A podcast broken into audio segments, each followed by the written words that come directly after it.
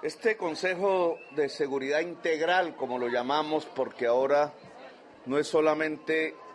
una conferencia entre militares y presidente, sino que adicionalmente participa las autoridades civiles y la población misma a través de algunos de sus voceros para cruzar diferentes visiones de lo que ocurre en el territorio y tratar de trazar medidas más eficaces durante varias horas que ha estado reunido. Hoy se desarrolla también en un ambiente algo extraño para los consejos de seguridad y es que está el pueblo aquí presente. Este pueblo que ha sufrido indudablemente la exclusión como territorio desde que como colonos fueron construyendo la región. Este pueblo que ha sido víctima de innumerables violencias que han llenado el territorio incluso de fosas comunes, del martirio, del dolor. Esta región donde buena parte del abecedario se ha utilizado para bautizar organizaciones de tipo armado ilegal, este territorio olvidado por el Estado, que no es concebido por el Estado, al cual, según me dicen, no había llegado ningún presidente en la historia de Colombia, soy el primero en llegar.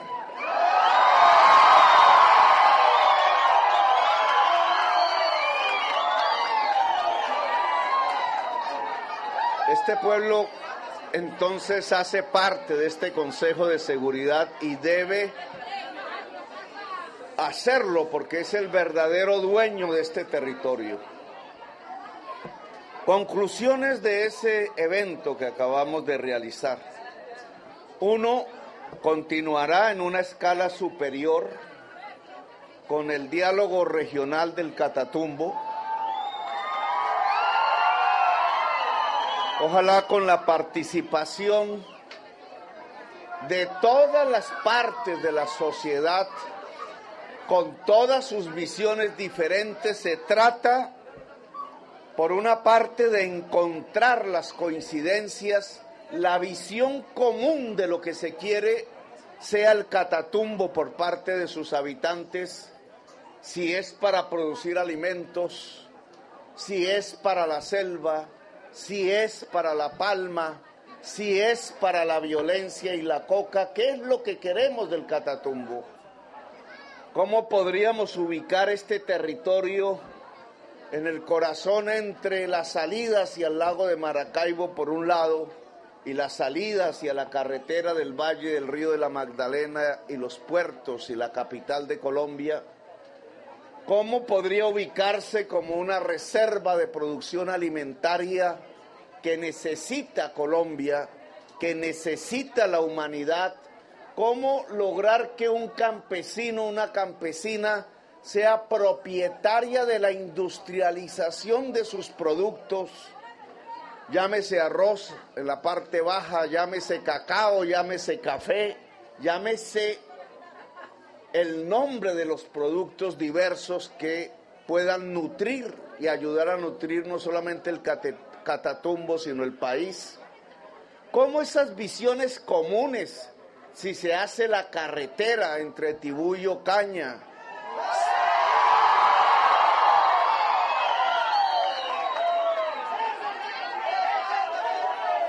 si construimos la Universidad del Catatumbo.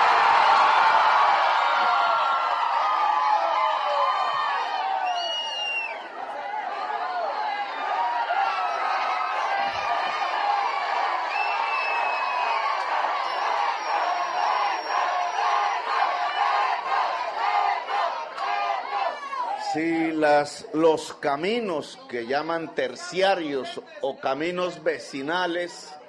son contratados directamente entre el Estado y la comunidad para que se puedan desarrollar más baratos, sin corrupción de ningún tipo. Y como la comunidad quiere comunicar sus territorios, sus veredas con los centros poblados, cómo tener una visión de territorio que nos ayude y que proponga un camino diferente al de la hoja de coca. Tema del cual también tenemos que hablar. Lamentablemente desde el año pasado, el Catatumbo, y especialmente por Tibú, por el municipio de Tibú, por el municipio del Tarra, de Sardinata, se ha constituido en la primer región de exportación de cocaína del mundo. Oigan eso. Lo era Tumaco en el Pacífico, ahora lo es el Catatumbo desde el año pasado con 40 mil hectáreas de producción. Tenemos que definir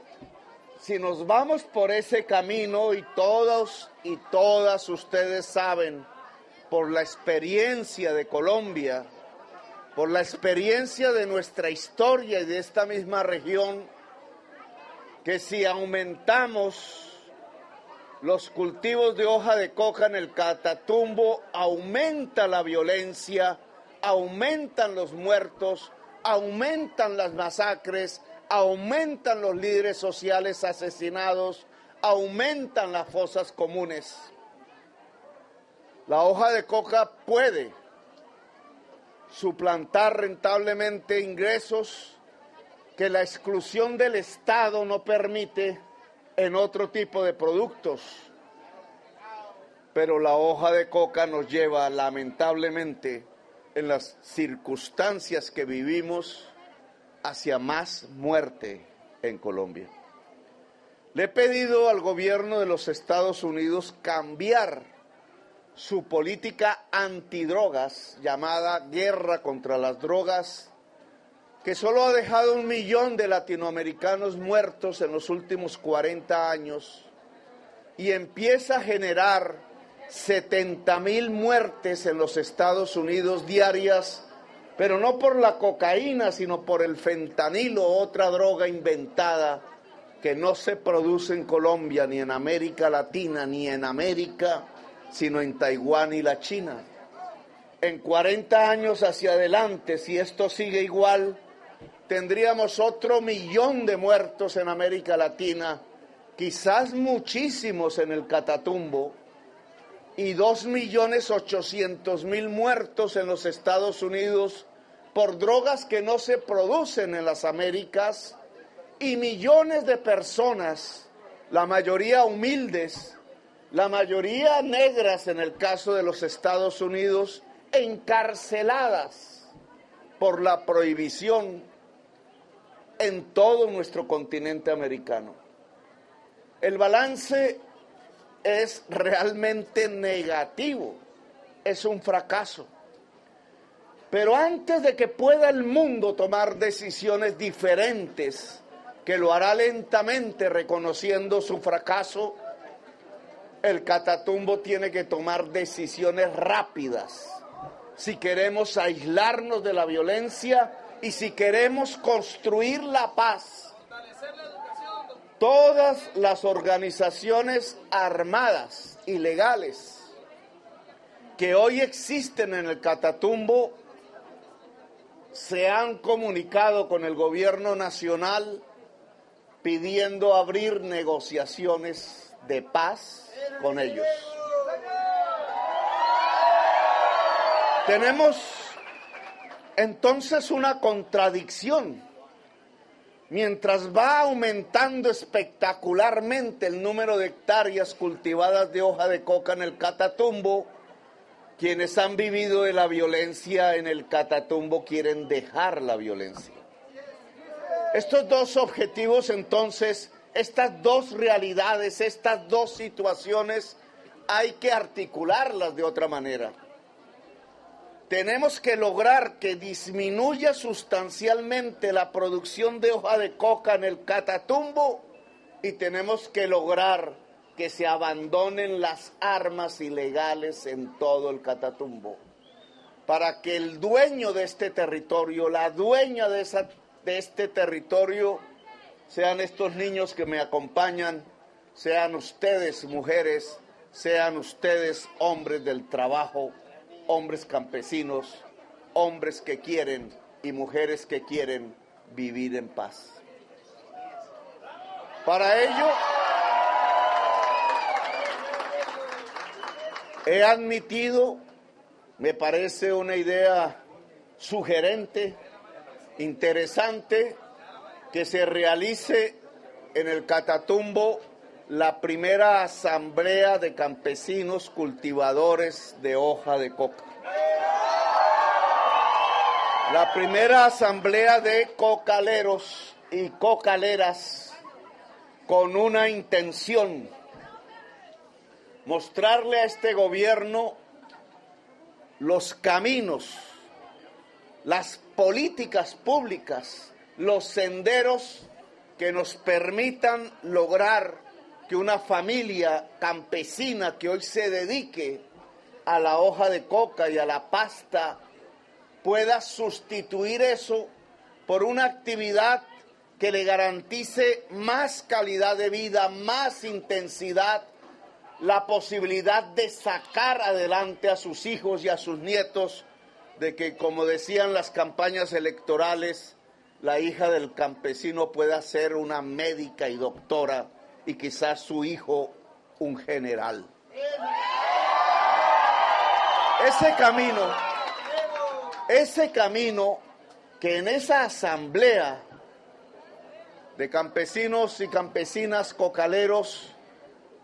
nos muestre, nosotros lo juntaremos a lo que la experiencia del gobierno ha logrado, mal logrado a veces, y podamos construir entonces la transición del Catatumbo, hoy lamentablemente de centro de exportación de cocaína a escala mundial que coloca a los poderes mundiales con su lupa mirando este territorio, muchas veces no para traer el desarrollo, sino para traer las fumigaciones, lo podamos hacer transitar hacia una gran región próspera de producción alimentaria que pueda industrializarse y que pueda mostrarle a cada familia campesina y a cada hombre hoy armado por ahí, por las trochas o en las esquinas, que es posible un catatumbo más grande, más poderoso, si del lado del gobierno somos capaces de producir, de aumentar la productividad de la región, de traer la universidad pública a este municipio, el Tarra. De producir el diálogo regional que haga que esta sociedad pueda decirle al gobierno como una orden, como un mandato, porque en una democracia los gobiernos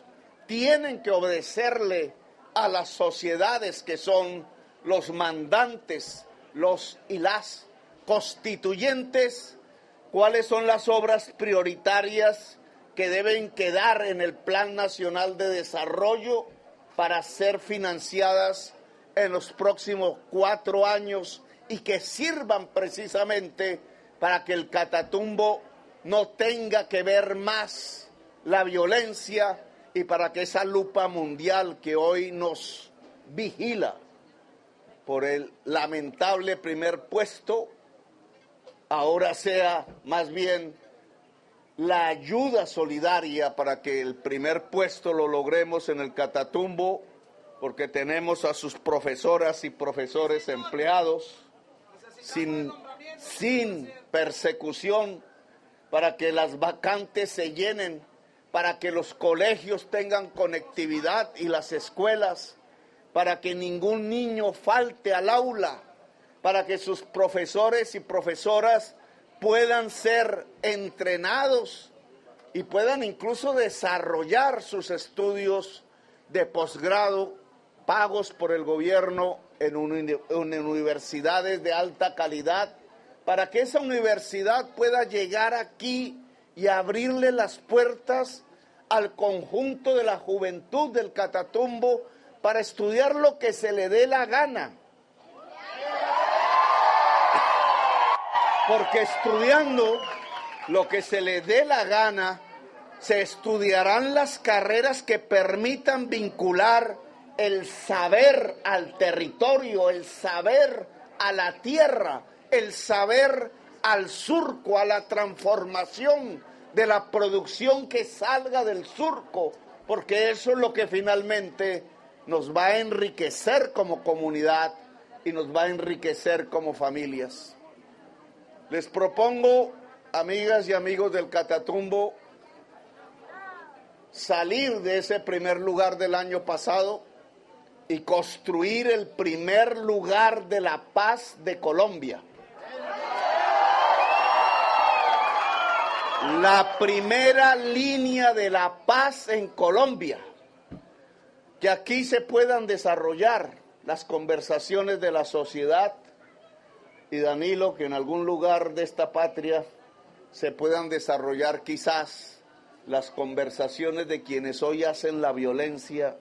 para dejar definitivamente las armas y pasar a una nueva era, la era de la paz en Colombia. Que el Catatumbo sea la capital nacional de la paz. Eso es lo que les proponemos.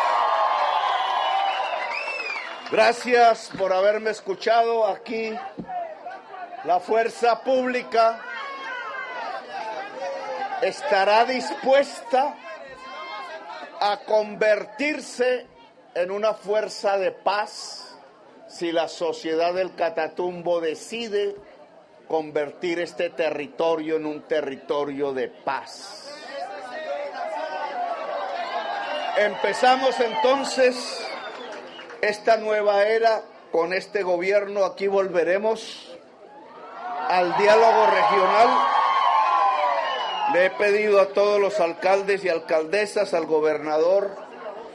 a la iglesia, a las organizaciones campesinas que nos acompañaron, que nos ayuden entonces a organizar en la brevedad del tiempo el primer diálogo regional del Catatumbo. Gracias, muy amables.